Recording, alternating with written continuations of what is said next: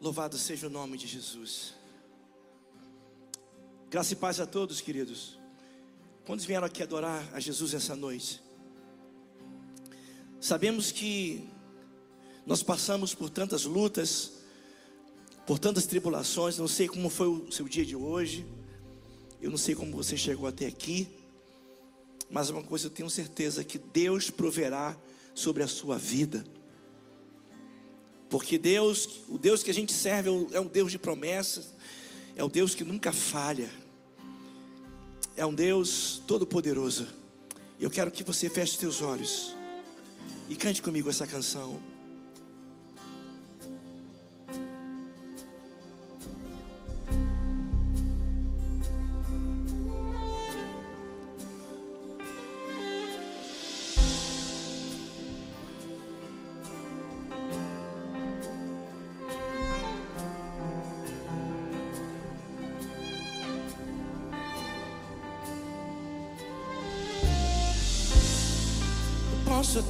Estar ferido, mas nunca derrotado. Eu posso até chorar, eu posso até sofrer, mas o amor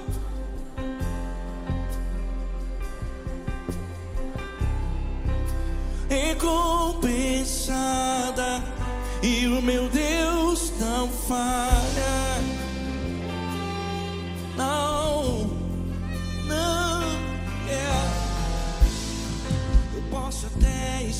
Ferido, declare, mas nunca destruído. Eu posso ser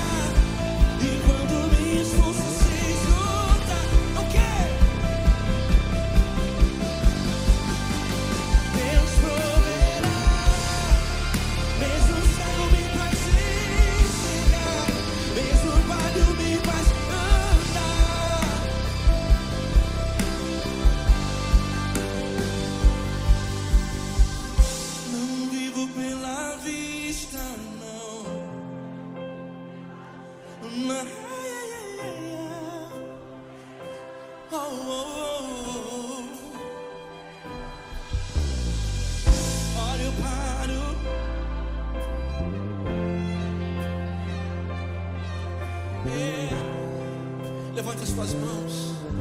Isso, declare isso sobre a sua casa. Declare isso sobre a sua família. Declare isso sobre os seus filhos.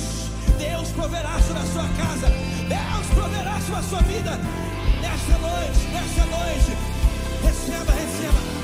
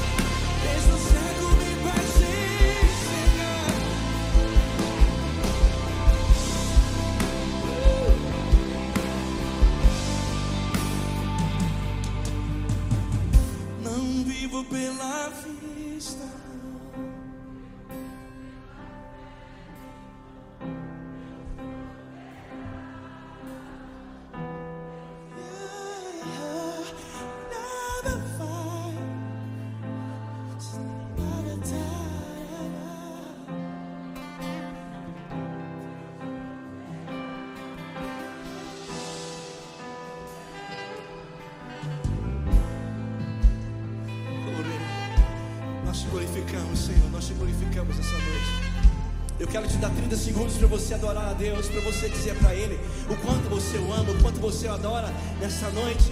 Que você não venha ter medo, que você não venha temer as adversidades, que você não venha temer as provações.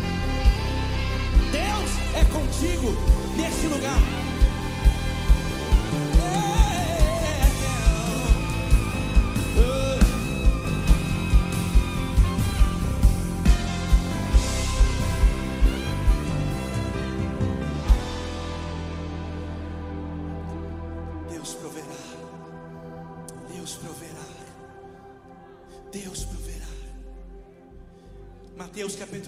Capítulo 6, verso 6 diz: Quando orares, fecha a porta do teu quarto e ora.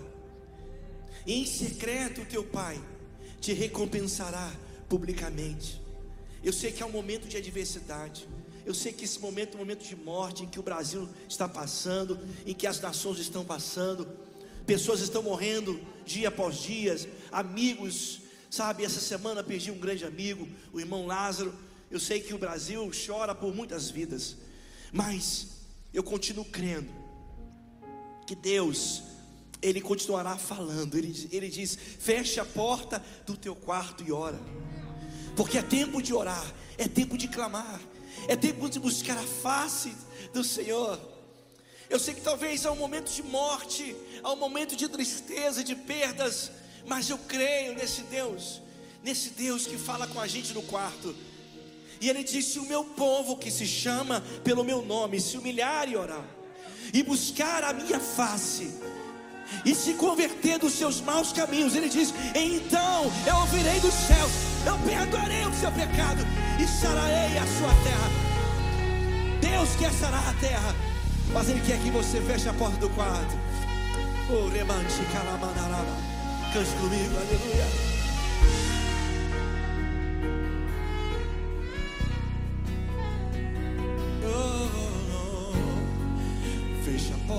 Teu quarto e ora. Fecha a porta do teu quarto e ora. Fecha a porta do teu quarto e ora. Fecha a porta do teu quarto e ora. Fecha a porta do teu quarto e ora. Fecha a porta do teu quarto e ora. Ele diz para você bem baixinho, ele diz. Vou revelar os meus mistérios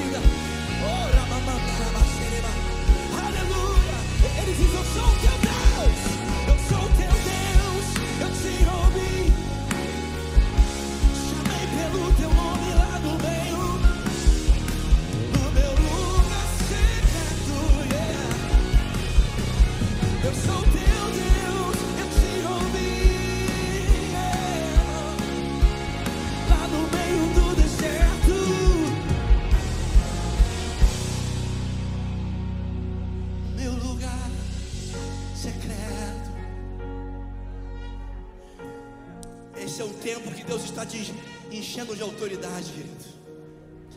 Não tenha medo, porque as, as circunstâncias, as notícias nos traz medo, mas ele diz: Não temas, porque eu sou contigo.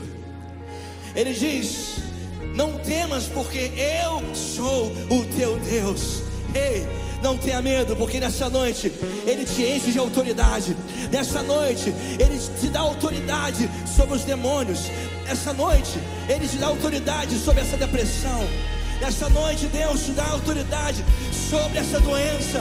Ei, não tenha medo, Deus é contigo. Ele diz: Eu sou o teu Deus. Eu te ouvi, eu te visitei, chamei pelo teu nome, lá no meio do deserto. A igreja, sou teu Deus.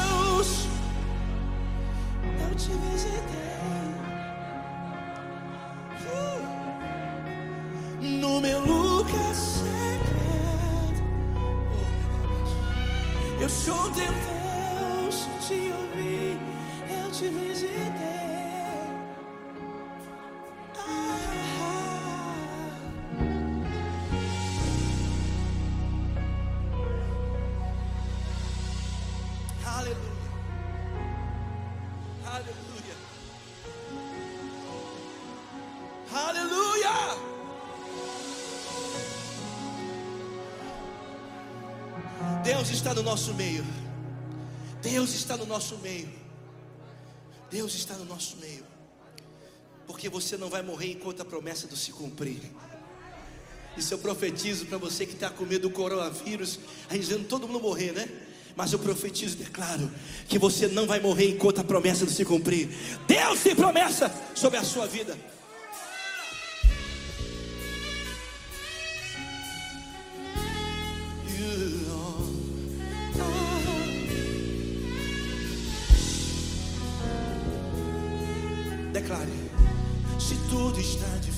Difícil, a multidão já te cansou.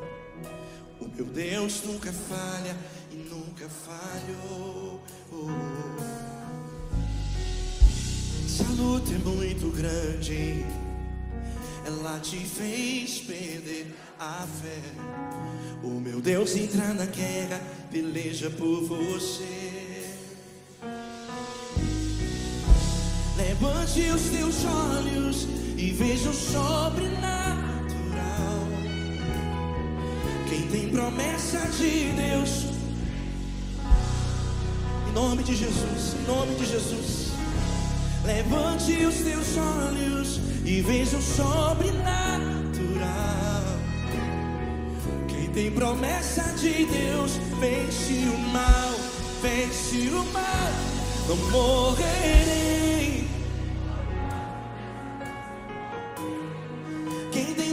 Promessa de Deus, não morre não, não desiste não. E tenha fé, fé de Abraão, não morrerei enquanto a promessa não se cumprir. Não morre não, não desiste não. E tenha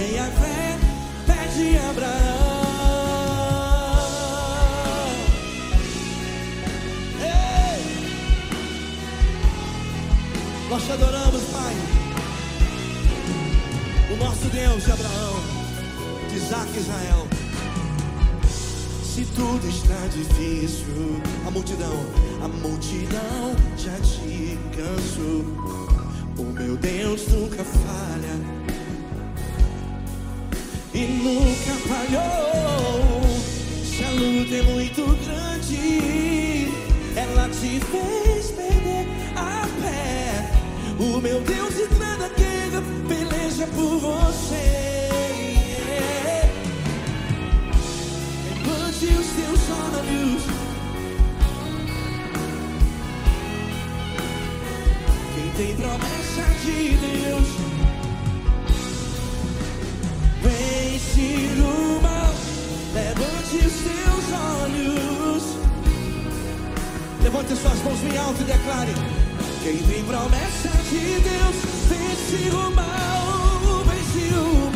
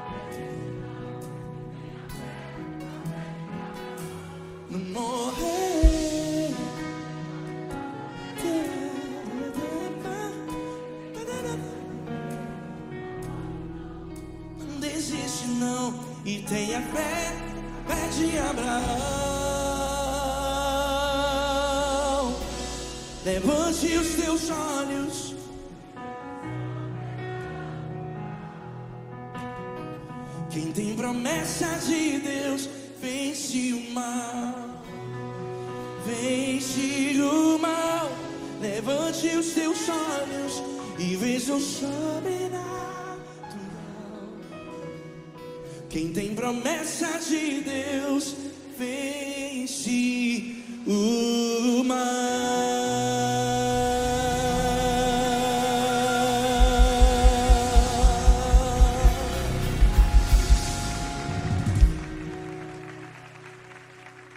E antes da palavra, eu quero cantar uma canção adorando a Jesus. Essa canção diz que Ele é o Senhor da terra. A canção nova que nós estamos lançando nas plataformas digitais. Acredito no Senhor. Diga comigo: acredito no Senhor. Acredito no Deus vivo. Acredito no poder da salvação.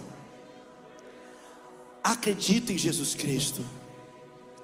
Senhor meu e Deus meu, por que deixar de crer em Ti?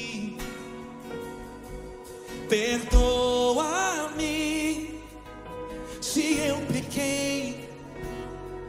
Tuas marcas mostraram amor por mim. Tu és adorado, adorado.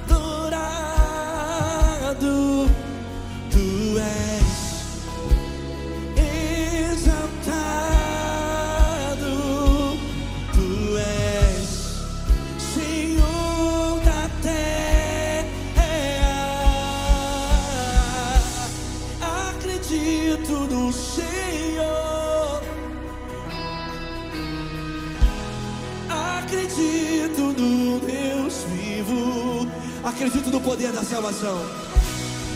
Acredito no poder da salvação. Eu acredito em Jesus Cristo. Acredito no Senhor. Acredito no Senhor.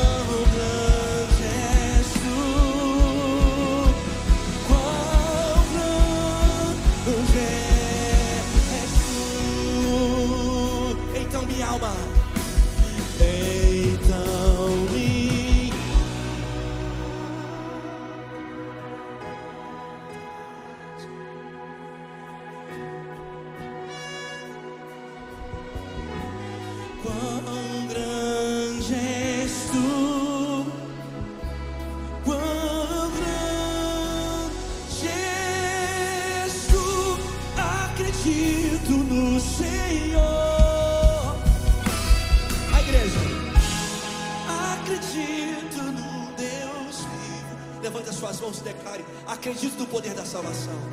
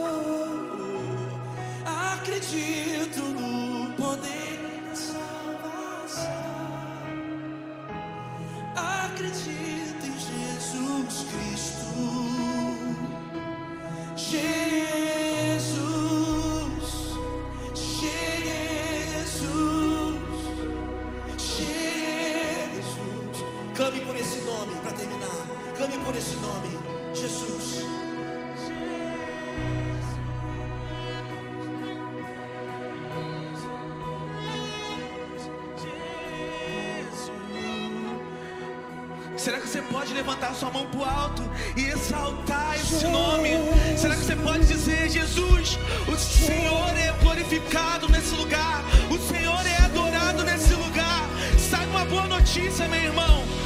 Ele acredita em você.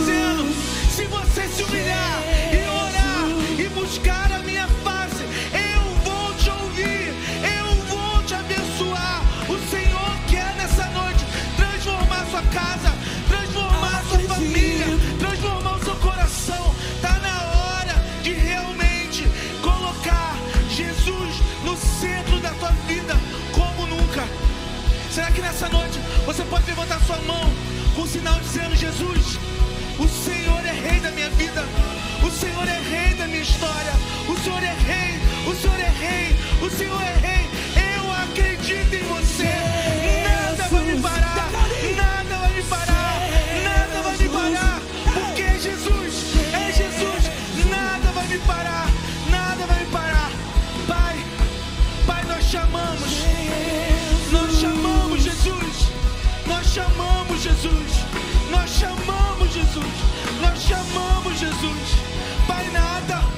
para me dizer que nada, nada pode nos separar do teu amor. Nada, nem a morte, nem a vida, nada pode nos separar do teu amor, Jesus. Pai, em nome de Jesus. Eu não conheço a metade das pessoas que estão aqui nessa noite, mas a tua palavra vai afirmar que o Senhor nos conhece desde o ventre da nossa mãe. A tua palavra vai afirmar que até o cabelo que está na nossa cabeça o Senhor conhece. O Senhor é mais íntimo de nós que nós mesmos. O Senhor sabe da sua aflição. O Senhor sabe o que está passando no seu coração. Deus está aqui, meus irmãos. Mas a verdade é que precisamos colocar Ele no centro de tudo. Não adianta uma mente convertida sem um coração quebrantado, inclinado para Ele. Será que você pode colocar o seu coração no altar de Jesus nessa noite e dizer: Jesus, nessa noite eu te coloco como foco, como centro, como objetivo, como alvo no meu coração, na minha vida. Pai, eu te amo, eu te amo. Em nome de Jesus. Em nome de Jesus. Amém. Amém. Você pode aplaudir ao Senhor. Glória a Deus. Glória a Deus. Glória a Deus. Uau. Você pode sentar. Boa noite, meus irmãos. Boa noite. Você está feliz? Amém. Nada vai roubar a tua alegria. Amém. Declara, eu estou feliz. Amém. Aleluia. E eu estou muito feliz de estar aqui nessa noite, porque é mais uma noite que a gente vai se unir como igreja para adorar o único que precisa ser adorado. Amém? Amém. E eu estava pensando esses dias em duas palavras. Duas palavras que me incomodaram muito. Tudo e muito. A gente vem à igreja, a gente tem um, tem um título de crente, a gente dá muita coisa para Deus, mas a pergunta que eu te faço nessa noite: será que você tem dado tudo para Deus? E outra coisa que Deus tem incomodado muito: 99% não é 100%. Você precisa dar 100% para Deus. Mas, Tiago, o que é dar 100% para Deus? É dar a sua vida por completo, o seu coração por completo. Deus te trouxe para entender. O jovem rico, ele chega para Jesus e pergunta para Jesus: O que eu faço para herdar a vida eterna? Jesus fala: Vende tudo que tu tem e segue-me.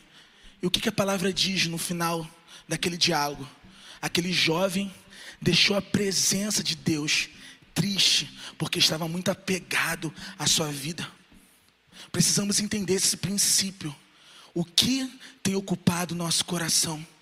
O que tem ocupado a nossa vida, meus irmãos? Qual é o Senhor? Vida, a, uma vez eu escutei o seguinte: aquilo que ocupa o primeiro lugar no seu coração é o seu Deus. Está na hora de a gente realmente colocar Jesus como foco da nossa vida, como primeiro lugar na nossa vida. A nossa igreja ela tem vivido momentos de desafios, momentos incríveis onde a gente tem, o Senhor tem nos abençoado, o Senhor tem nos dado coisas incríveis, coisas que a gente nunca pensou nem imaginou, meus irmãos. A gente está com a nossa creche quase sendo inaugurada, amém? Inauguramos já o primeiro pavilhão, né, pastor? Falta o segundo, amém? A gente está com a nossa comunidade terapêutica. Deus tem feito algo extraordinário. E Deus, a gente precisa entender o que é dízimo, o que é oferta. Adoração. Eu entendo dízimo e oferta. A Bíblia fala que dízimo e oferta como adoração. Como você levanta suas mãos para adorar o Senhor, o seu dízimo, as suas ofertas precisam ser para isso também. É uma forma de você adorar a Jesus. O Senhor te trouxe aqui para realmente te lembrar esses princípios. Tudo é diferente de muito. Estamos entregando até muita coisa para Deus, mas está na hora de a gente entregar tudo para Deus. E tudo, não é só a oferta que você vai colocar aqui. Tudo é seu coração por completo.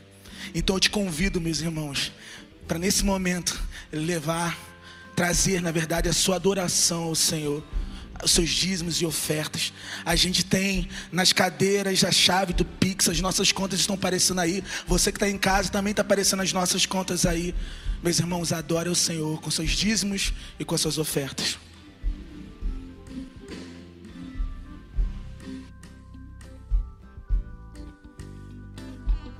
Quando Deus me deu essa canção, a minha visão, minha mente estava voltada para a África do Sul. Estive no ano passado lá em Moçambique. E Deus me deu essa canção lá.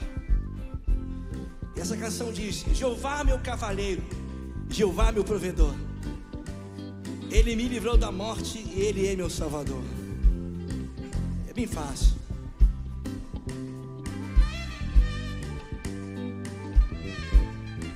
Ele é o Deus do mundo, Ele é o Pai da terra, Ele é o Deus de tudo, general de guerra.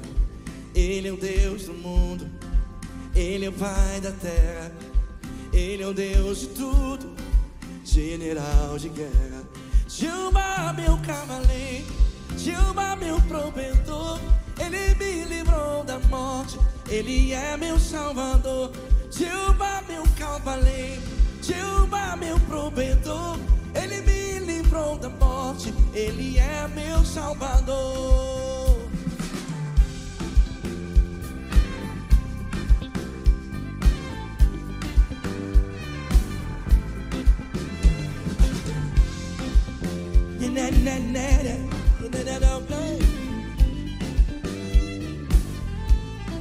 Eu era cego, mas agora vejo suas mãos furadas, sarou meu corpo. Eu era cego, mas agora vejo suas mãos furadas, sarou meu corpo inteiro. Jeová, meu cavaleiro, Jeová, meu provedor, ele me livrou da morte, ele é meu só. Com as palmas, Jeová, meu cavaleiro, Jeová, meu provedor, ele me livrou da morte, ele é meu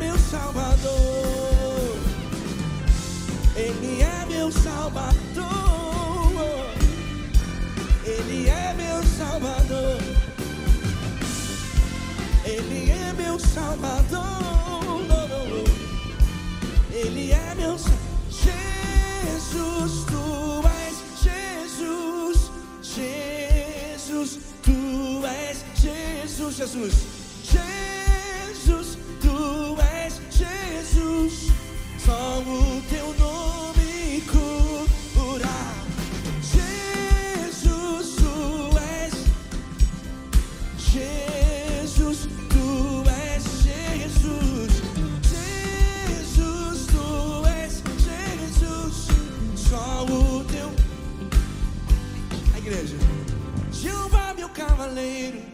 Jeová, meu provedor. Ele me livrou da morte. Ele é meu salvador. Jeová, meu cavaleiro. Ele me livrou da morte. Ele é Jesus. Jesus, tu és Jesus. Jesus, tu és Jesus. Jesus, tu és Jesus. Só o teu nome cru. Só o coral. Jesus, tu és Jesus. Jesus, tu és Jesus. Jesus, tu és Jesus, só o teu nome cura.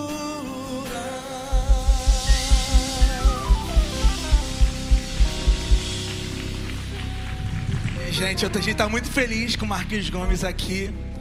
O meu nome também é Thiago Gomes. A gente não sabe se tem parentesco, né? É um primo distante. Mas eu tô muito feliz porque eu escutei muito Marquinhos, escuto muito Marquinhos Gomes. É o teu poder.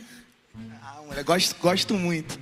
Gente, vamos orar ao Senhor. Deus realmente quer, Deus vai te abençoar. E o Senhor me estava ali embaixo. E nesse a gente está passando por um momento muito difícil, onde muitas pessoas estão desempregadas, muitas pessoas estão aqui e não sabem o que fazer, o que vai fazer na semana. Mas o Senhor é o Deus provedor. Você crê nisso? Você crê nisso que boas notícias vão chegar na sua casa? Amém? Você crê nisso? Que aquela boa notícia que você tanto espera vai acontecer? Amém? Você crê? Então une, vamos unir a nossa fé nesse momento e vamos pedir ao Senhor. Jesus, eu estou diante da tua igreja, Pai. Pai, a gente está aqui porque a gente confia no Senhor, Pai. Nada pode nos abalar quando estamos contigo, Jesus.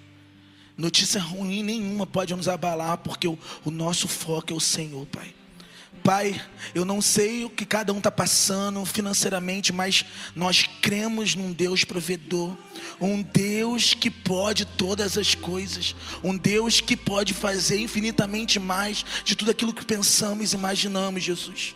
Pai, em nome de Jesus, entra com providência, com providência em cada pessoa aqui, Jesus. Providência, Jesus. Notícias boas vão chegar em nome de Jesus. Em nome de Jesus. Esse pai que está aqui vai ter o que colocar na mesa, nas suas casas, Pai, em nome de Jesus. Nós cremos em Ti, Pai. Pai, que a gente possa ter como igreja sabedoria para administrar esses recursos, Pai. Nós dependemos do Senhor, somos totalmente dependentes de Ti, Jesus. Muito obrigado, em nome de Jesus. Amém. Cada casa uma igreja, cada líder um ministro do Evangelho para impactar as nações.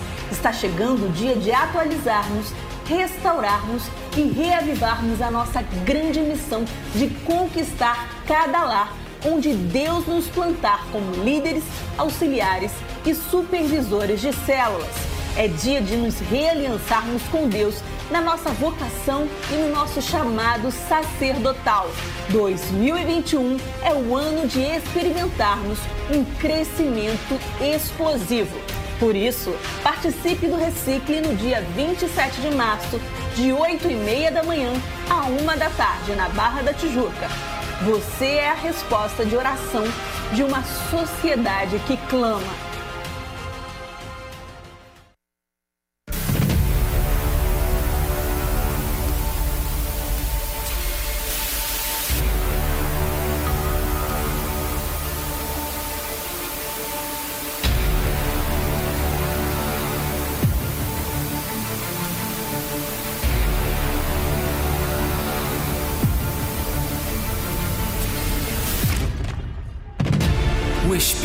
Senhor está sobre mim. Ele me escolheu para levar boas notícias aos pobres e me enviou para anunciar a liberdade aos presos, dar vista aos cegos, libertar os que estão sendo oprimidos e anunciar que chegou o tempo em que o Senhor salvará o seu povo. Assim como Jesus, sejamos instrumentos usados por Deus através de Sua palavra para trazer o seu avivamento em nossos dias. A nossa missão é te preparar para esse tempo. Você ficará de fora ou dentro?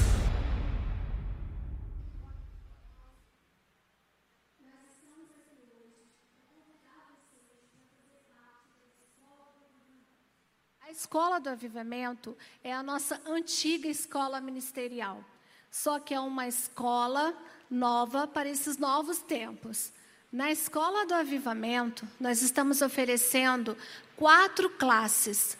A classe de integração para os novos membros que estão chegando na igreja agora, a classe de visão da Igreja Batista, que são os cursos para formar líderes de células, para melhorar a liderança de células.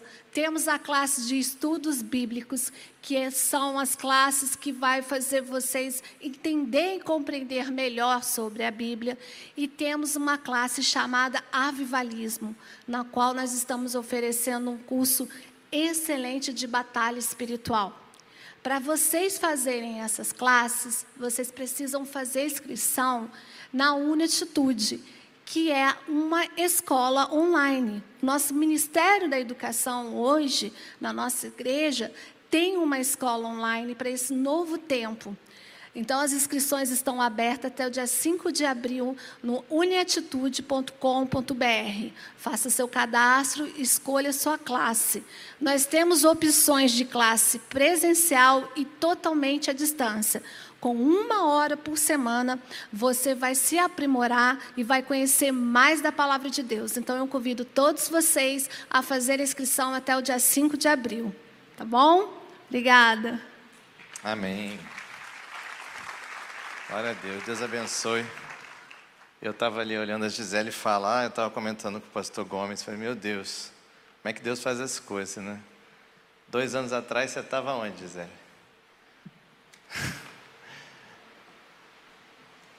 deu trabalho no Vida Vitoriosa, se batizou, agora está aqui lançando a escola do avivamento, irmãos.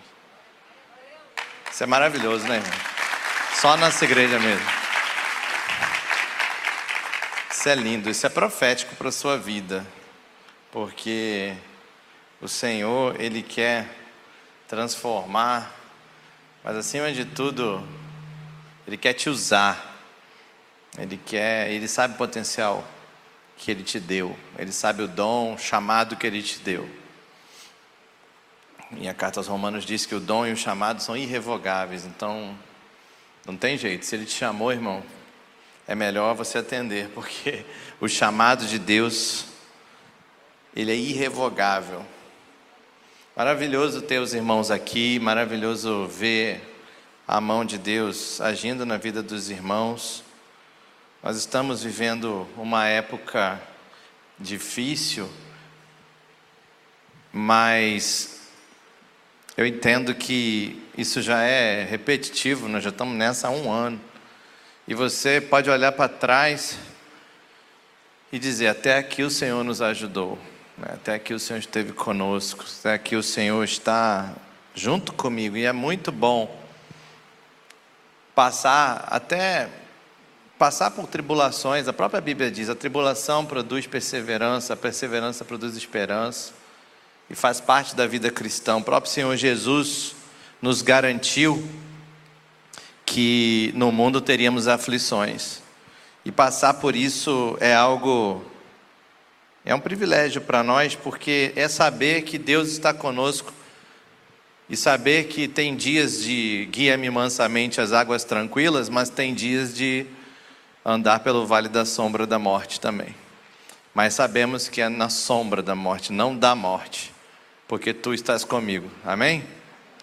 Irmãos, esse é um período da, da vida da igreja que eu entendo de uma forma profética, que Deus está passando uma peneira na igreja, Deus está chamando pessoas que realmente estão apaixonados não pelo que a igreja pode oferecer, não pelo que você pode obter no ambiente da presença do Espírito Santo de Deus, mas Ele está chamando, está levantando uma geração que é completamente apaixonada por Ele e que tem os olhos voltados para Deus e não para as circunstâncias. Algumas pessoas decidiram abandonar a igreja nesse período. Algumas pessoas, por, pelas razões mais tolas, outras pelas razões até sérias, mas não existe razão nenhuma que vá justificar você abandonar a Deus. Quando olhamos para a nossa vida e para a estação que a igreja se encontra nesse trem da história, eu entendo que Deus, Ele nos traz um pensamento que, lá no livro de Provérbios, o escritor Salomão ele vai dizer em Provérbios 27, 7: Quem está satisfeito despreza o mel, mas para quem tem fome, até o amargo é doce. Para quem tem fome, até o amargo é doce. Sabe qual é o problema da igreja brasileira? Sabe que a igreja brasileira estava se tornando antes da pandemia? Uma igreja das novidades a igreja do uau, esse pastor falou uma frase de impacto. Uma igreja que se acostumou com a presença. Uma igreja que deixou, e que quando o pastor subia no, no púlpito para pregar João 3,16, as pessoas diziam: Ah, isso aí eu já ouvi. Quando um irmão subia para o louvor para cantar Grande é o Senhor, as pessoas diziam: De novo essa música? Quando alguém dizia, ah, hoje eu vou pregar no Salmo 23, ah, isso aí eu já ouvi muitas vezes. E a igreja se acostumou com a presença, a igreja ficou diabética. A igreja tom, queria só açúcar, mel, me dá açúcar, me dá mel, e se acostumou com aquilo.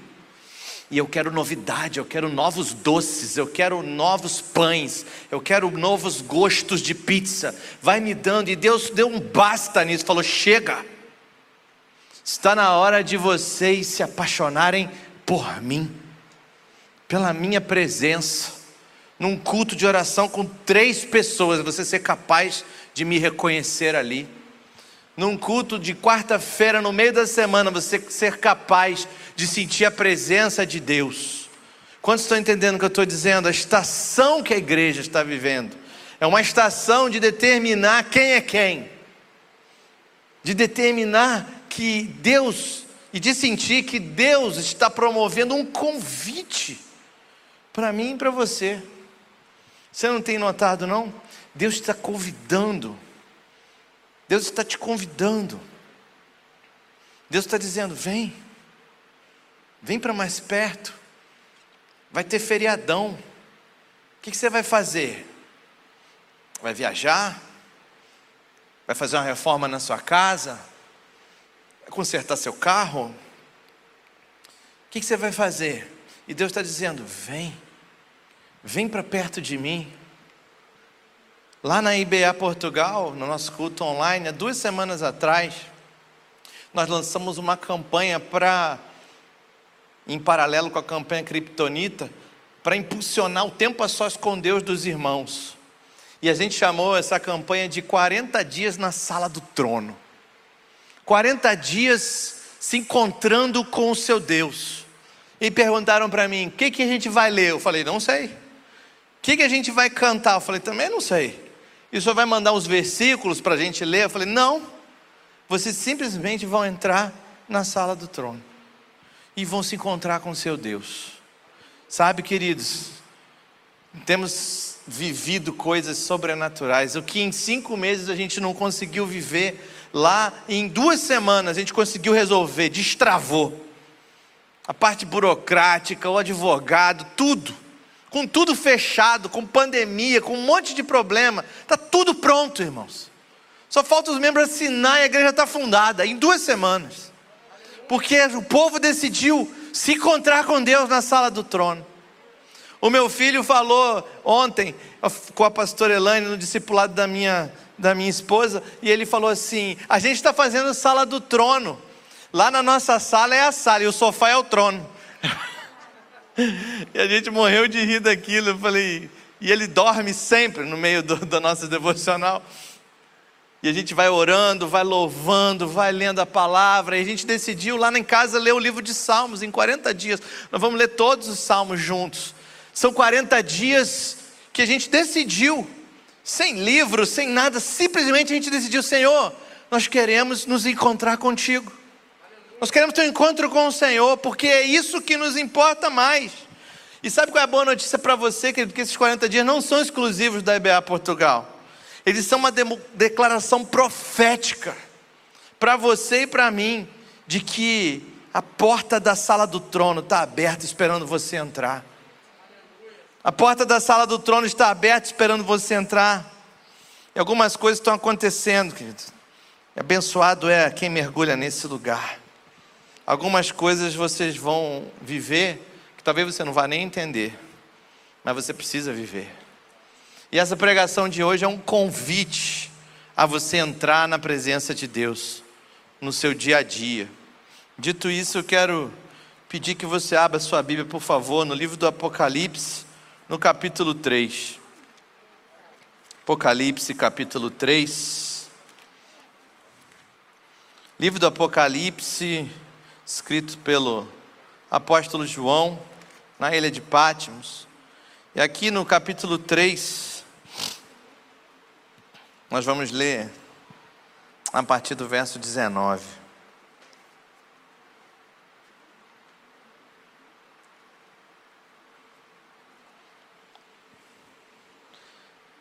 Apocalipse 3, 19. Amém? Amém no evangeliquei significa encontrei o texto que você pediu.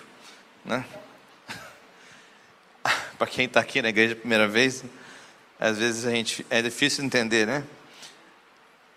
Apocalipse 3,19 diz assim: Repreendo e disciplino aqueles que eu amo. Alguém se sente amado aí?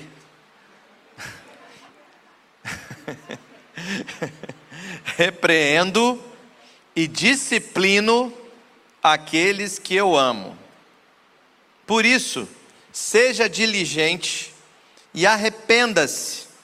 Eis que estou à porta e bato.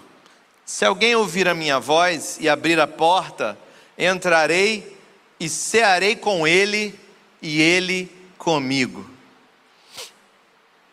Desde a minha adolescência, irmãos, eu ouvi esse verso. É um verso maravilhoso, Apocalipse 3:20. E eu vi ele sendo usado quando alguém queria levar alguém a Cristo, né? A gente lia esse verso, sempre um pregador queria levar alguém a Cristo, ele sempre usava esse verso. É um grande verso.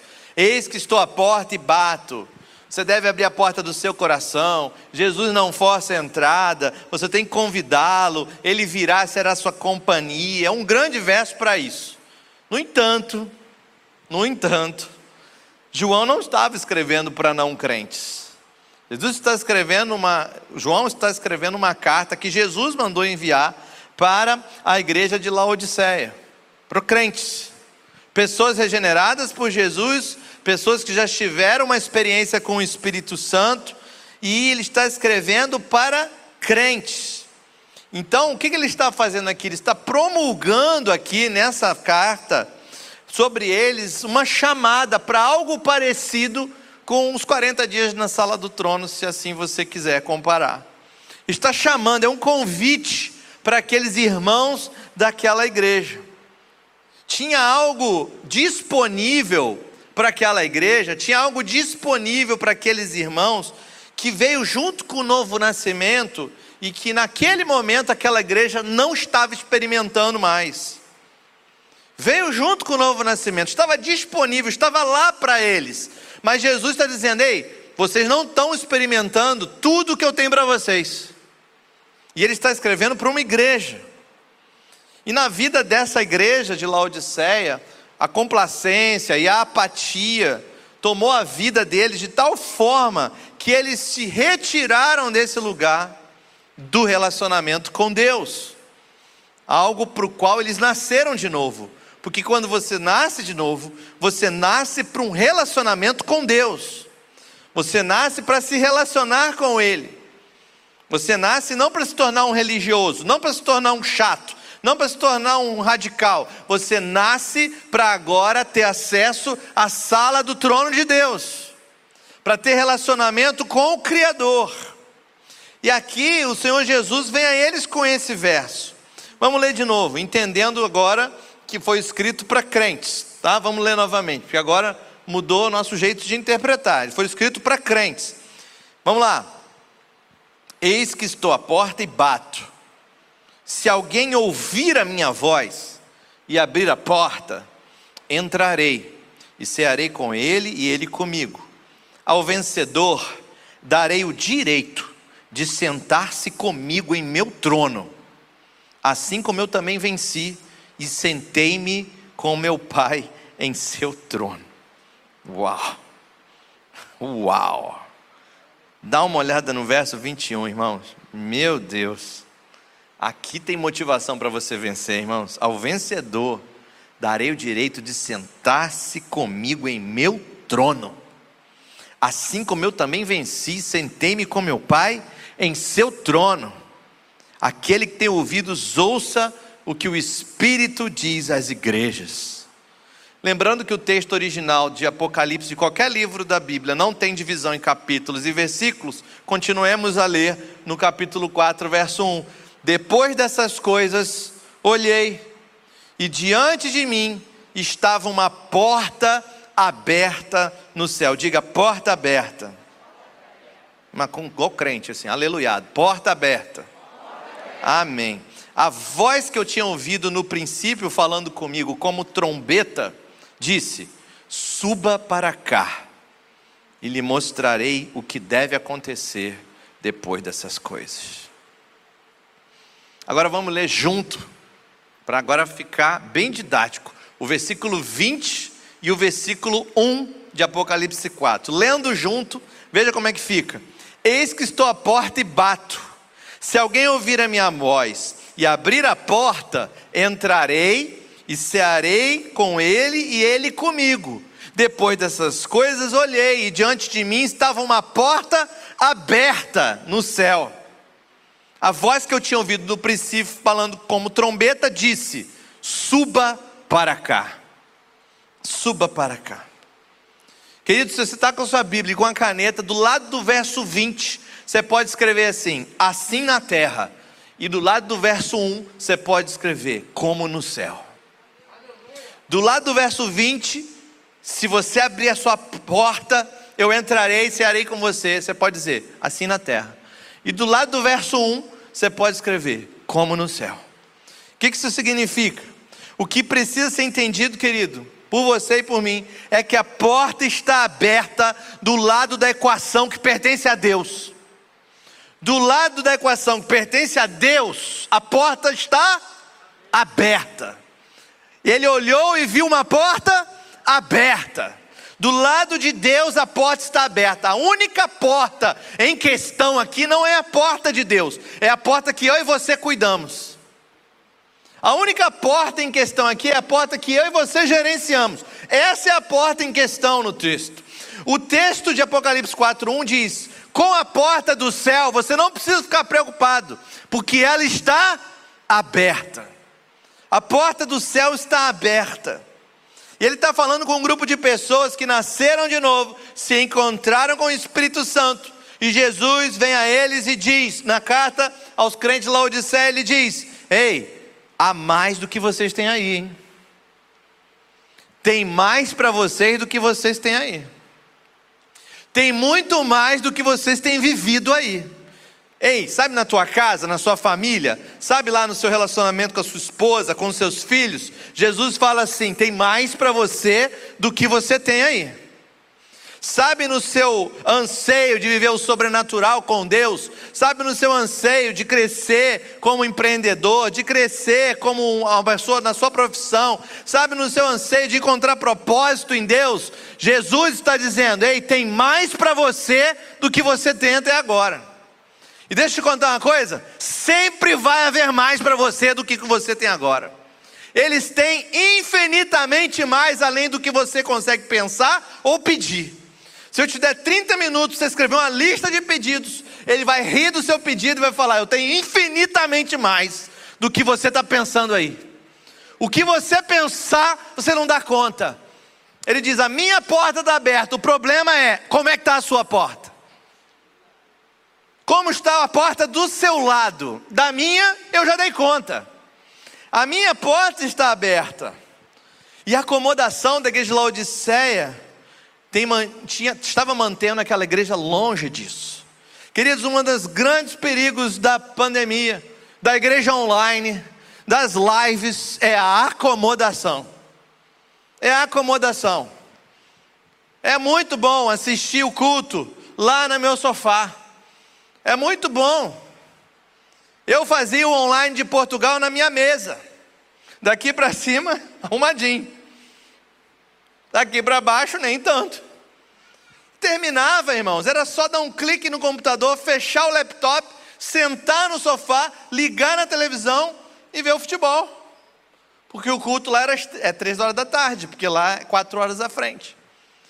Um dia Deus falou comigo: Ei, tá muito fácil isso aí. É isso mesmo? Isso é tudo que você tem?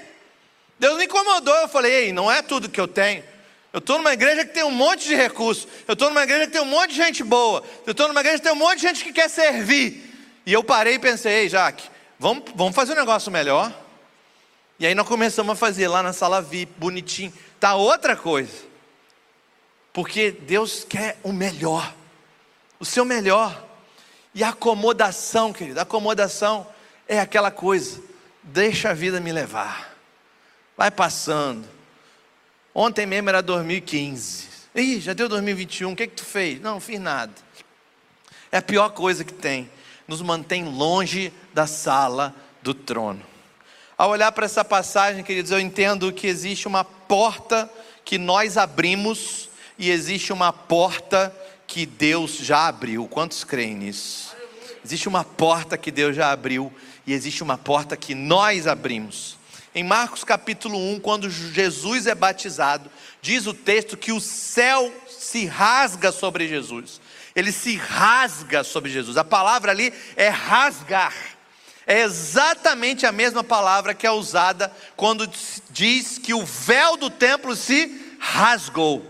É a mesma palavra, a palavra usada para dizer que o céu se rasgou, o Espírito Santo desceu, é a mesma palavra usada quando diz que o véu do templo se rasgou na hora da morte de Jesus Cristo.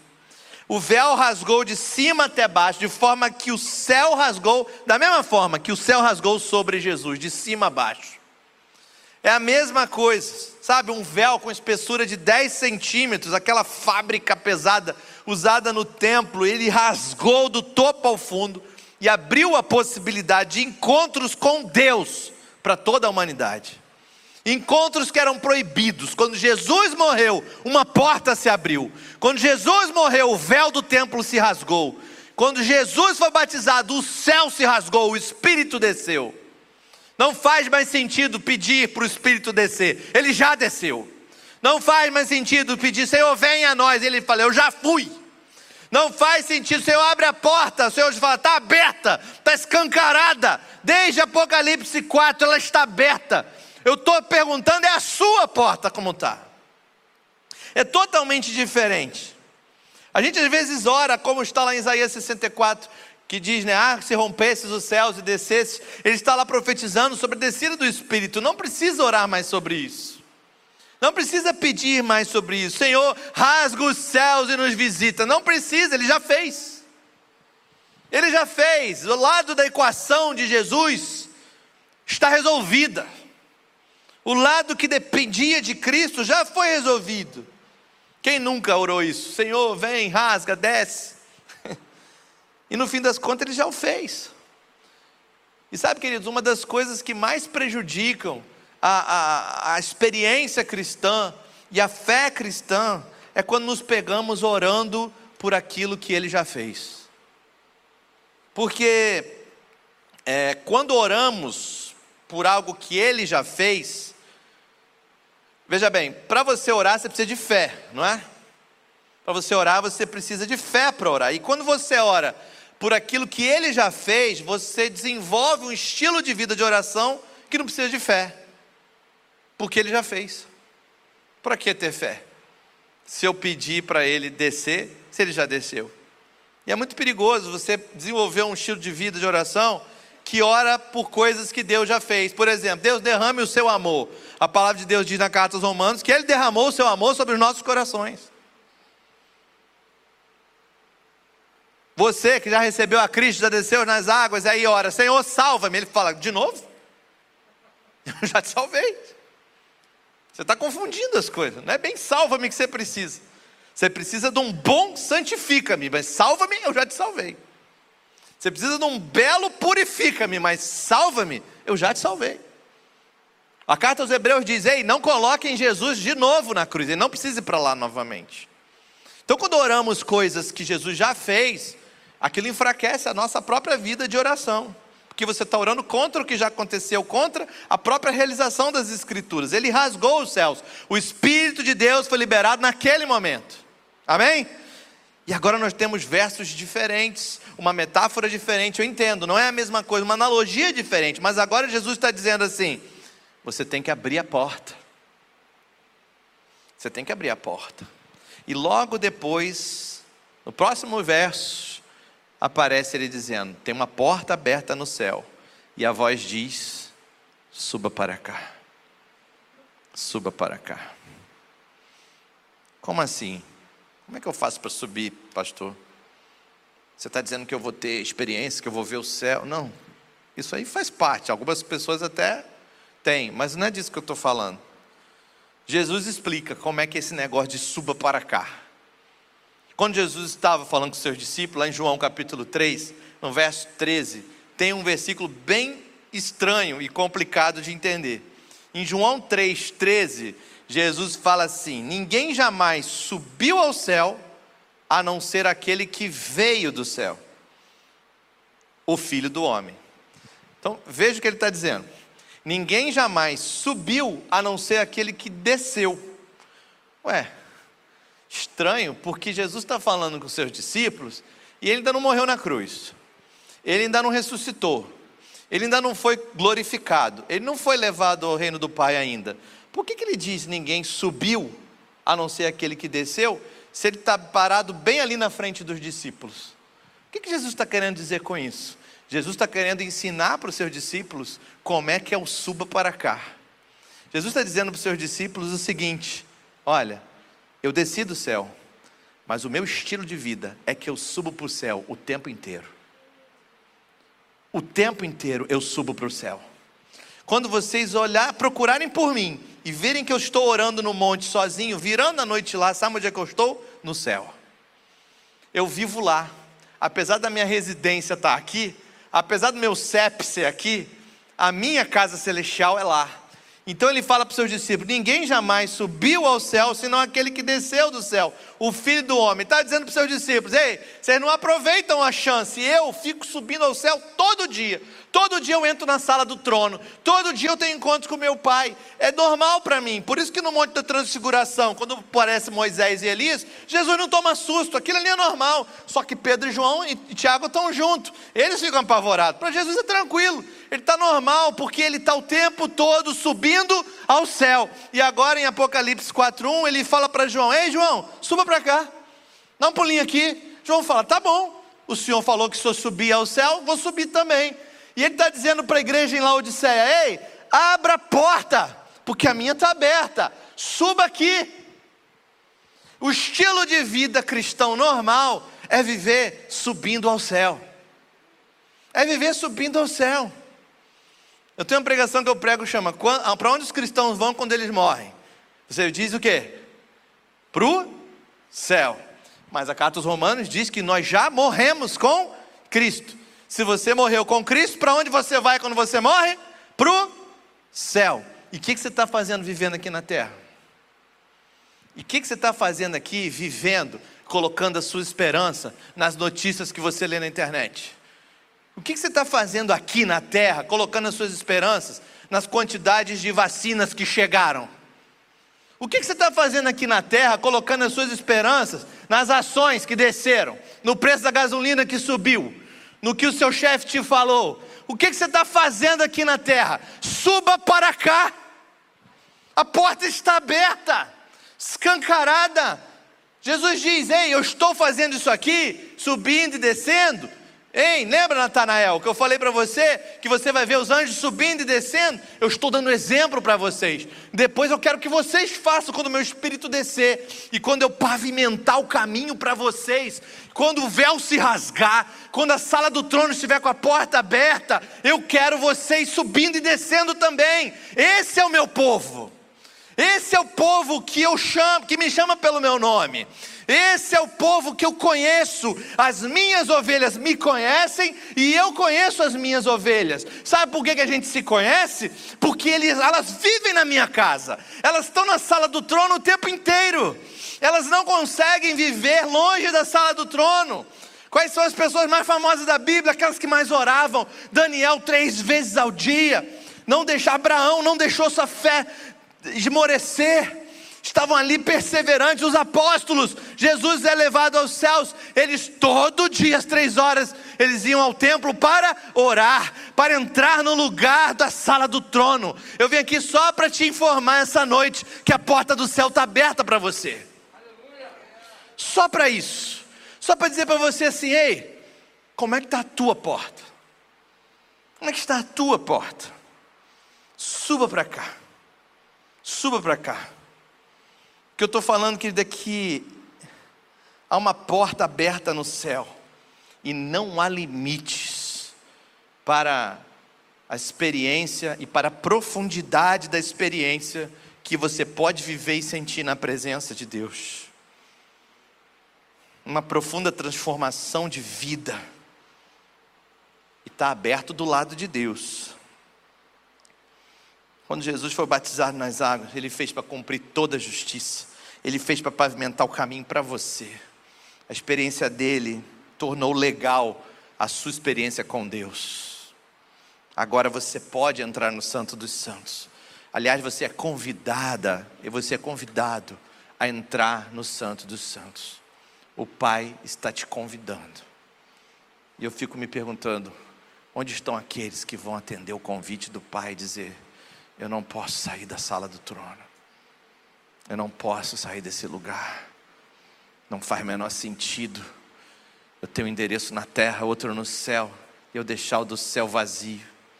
Não faz menor sentido. A porta do céu está aberta. O que ele abre, ninguém pode fechar, queridos. Ele está dizendo para nós nessa noite: Ei, escuta, igreja, os céus foram rasgados e eu não autorizei ninguém a costurá-los de volta. Eu sou aquele que abre e ninguém fecha. Eu sou aquele que fecha e ninguém abre.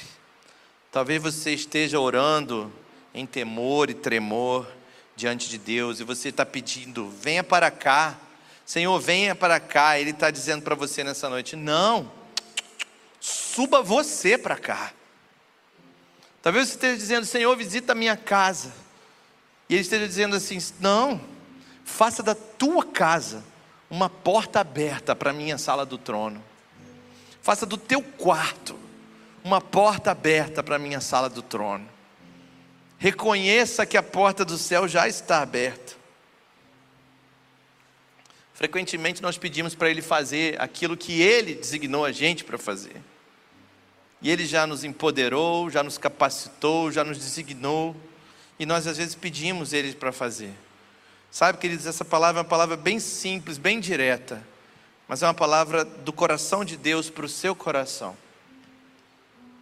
Meu desejo para você é que haja encontros com Deus que você não possa explicar. Meu desejo para você é que haja encontros seus com Deus que você não possa controlar. Meu desejo para você é que você saia desse encontro com Deus com a fragrância de Cristo, como aquela mulher do vaso de alabastro que se rendeu aos pés de Jesus e saiu daquela sala, os dois cheirando bem, Jesus e ela. Meu desejo para você, e meu desejo para mim também, é que Deus aumente essas coisas, é que haja um aumento nessas experiências na sala do trono. E sabe, queridos, aí vem um feriadão de dez dias, eu quero te desafiar a entrar na sala do trono por dez dias seguidos. Eu duvido que o Senhor não vai tocar você.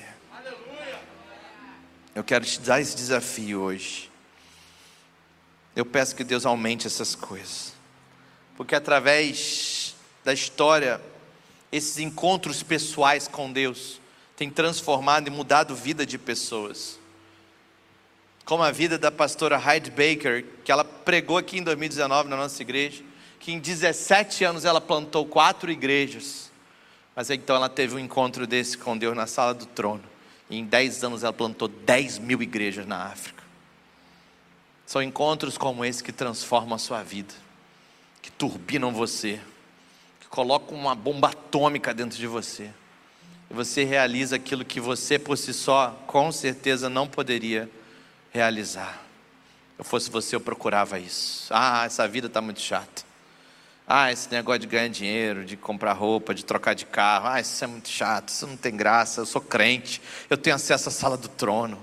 Ah, tem coisa melhor para mim. Tem mais de Jesus para mim. Essa rotina, vai para academia, e perde peso, e não sei o quê, tira foto, coloca no Instagram. Isso tem uma hora que, né? Tem uma hora que já deu. Na vida cristã você olha em volta de si, você vê as coisas acontecendo, você fala, Senhor, tem mais aí? Ele fala, tem. Tem. Você quer mais? Entra na sala do trono. Vocês são jovens, eu vou dar sonhos e visões. Vocês são já experientes, eu vou dar sabedoria no nível que vocês não fazem ideia. Vocês estão no vigor da saúde, eu vou dar propósito e chamado e visão para vocês. Eu vou dar vida abundante para vocês. Isso que o mundo oferece está nem perto de vida abundante, está longe de vida abundante. Longe. Minha oração, querido, por vocês, é por visitações do Senhor sobre vocês. Visitações do Senhor. Uma invasão da presença de Deus nos corações e nas mentes. Mas hoje eu queria para apontar, apontar para esse versículo de Apocalipse 3:20, que diz: A porta está fechada, precisa abrir.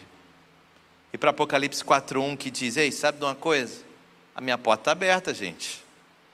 Garanta que a sua porta está aberta. E eu acho que eu acho que eu vou remover as portas da minha sala para garantir que elas nunca mais fechem. Quantos aqui querem remover as portas das suas salas? Eu vou tirá-las das dobradiças. Faça um compromisso com Deus nessa noite, dizendo: Senhor, eu, vou, eu não vou abrir a porta mais, eu vou retirar a porta. Eu acho que eu vou queimar essa porta. Talvez essa noite seja a noite de queimar portas, de tirar a porta da sala e dizer: Senhor, nada pode ser mais importante do que isso. Nada pode ser mais importante do que ter livre acesso ao Senhor. Nada pode ser mais importante na minha vida. Sabe de uma coisa, que esse negócio de se assentar nas regiões celestiais em Cristo Jesus tem que ser mais do que uma doutrina. Toda doutrina deve apontar para uma experiência. Se existe um ensino é porque aquilo é verdade. Se aquilo é verdade, eu quero viver. E se a carta aos Efésios diz que eu estou assentado nas regiões celestiais em Cristo, eu quero me assentar nas regiões celestiais em Cristo. Eu quero entrar na sala do trono. São tantos testemunhos, querido. Tantos testemunhos entrando na sala do trono. Uma jovem mãe resolveu entrar na sala do trono. E ela se ajoelhou na sua sala e ela começou a buscar ao Senhor. E naquele mover de Deus, naquela presença de Deus, ela visualizou a própria sala do trono.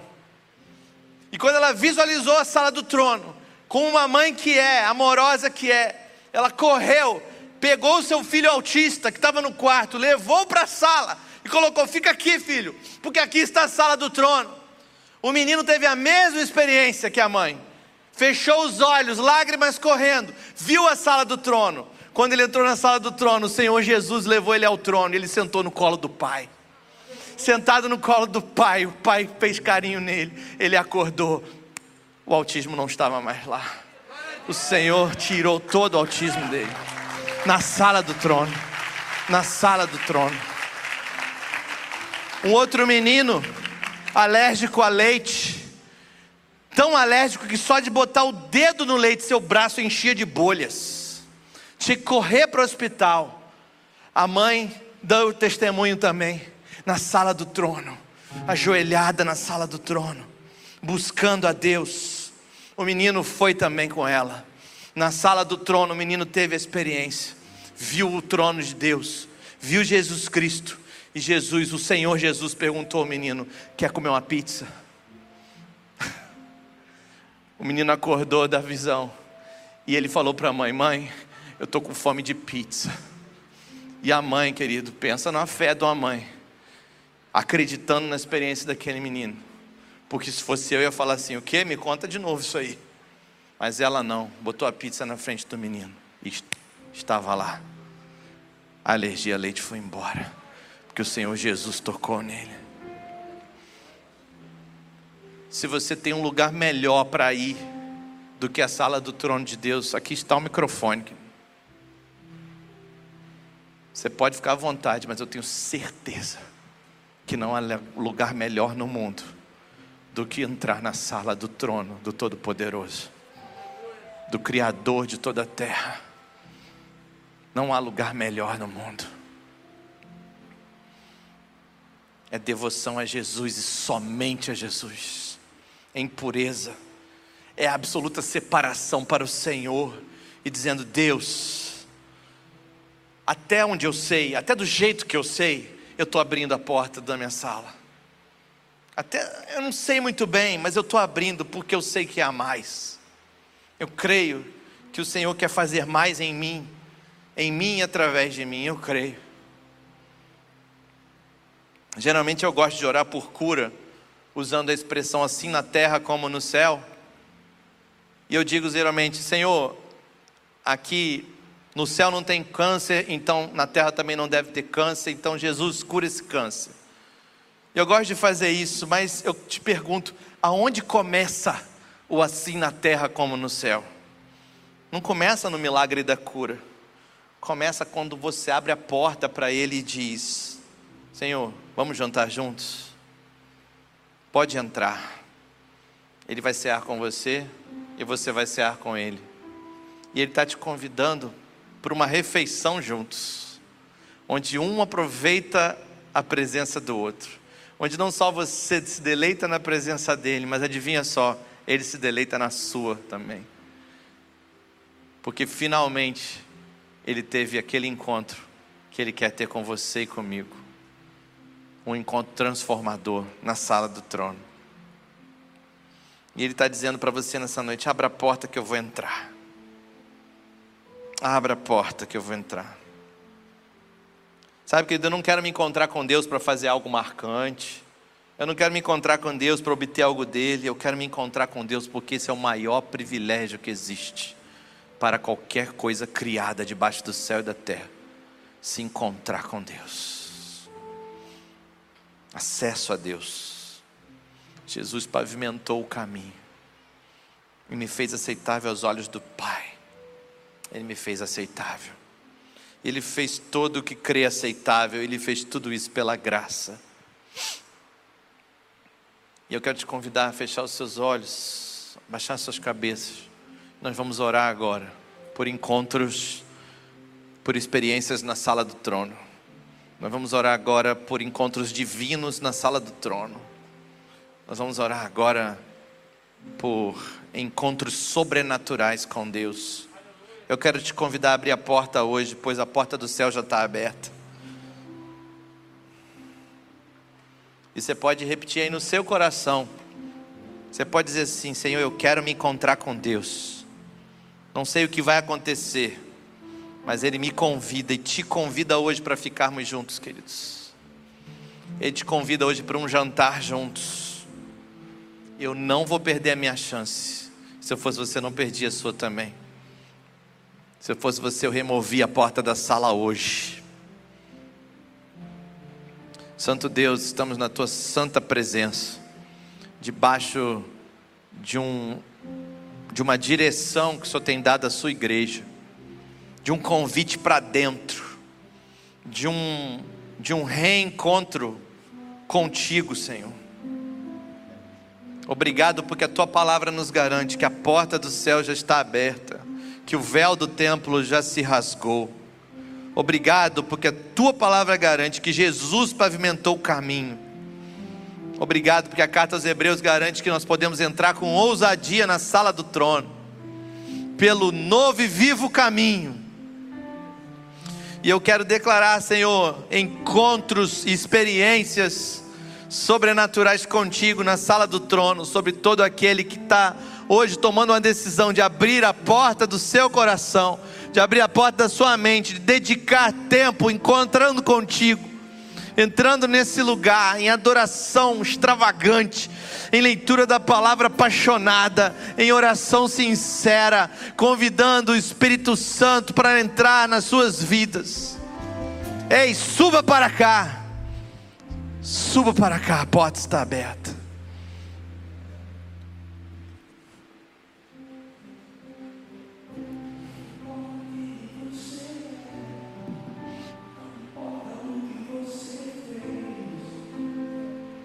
Jesus conhece o seu interior também. Quantas vezes você caiu tentando acertar, a tristeza e o desespero te fizeram. Não importa pra onde você foi, se na escuridão da noite ele apaga o seu passado e não desiste de você. E ele não desiste de você. E ele se importa com você. Ele compreende seu caminhar. Nunca vi um amor tão grande assim. Ele não desiste de você. Ele se importa com você. Ele compreende seu caminhar. Nunca vi um amor tão grande assim. Ele não desiste.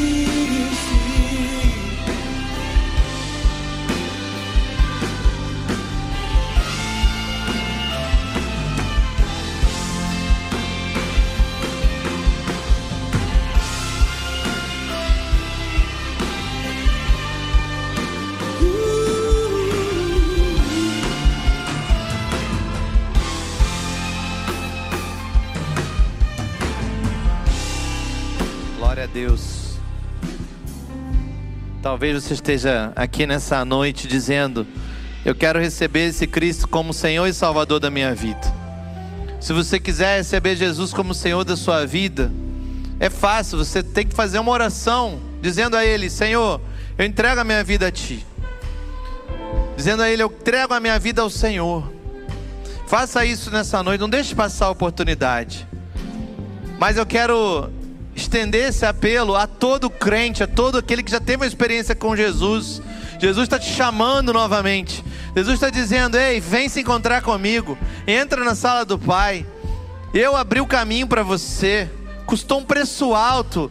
Não desperdice isso. Ele está te chamando. É um chamado para a sua vida. Eu quero que você saia daqui hoje determinado, determinada a entrar nesse lugar de comunhão com Ele, comunhão perfeita com Ele.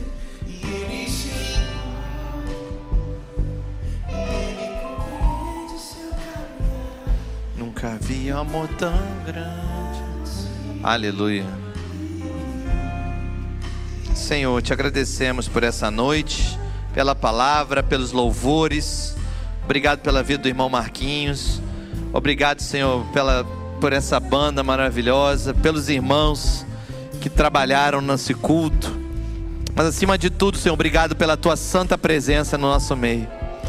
Obrigado, Senhor, porque sentimos e reconhecemos que hoje recebemos uma palavra vinda do alto sobre os nossos corações. E Senhor, que o Senhor se manifeste e que haja visitações do Senhor sobre a vida de cada um aqui. Visitações transformadoras. No nome de Jesus. Amém. Acredito no Senhor. Oh, acredito no Deus Eu acredito no poder da salvação.